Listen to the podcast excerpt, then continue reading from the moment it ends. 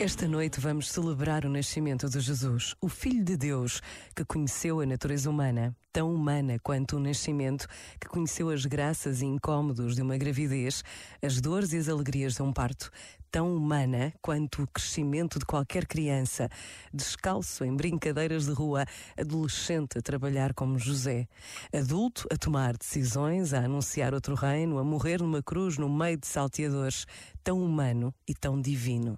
Jesus, o ressuscitado de Jerusalém, o menino de Belém. Para o encontrar, pode apenas bastar a pausa de um minuto.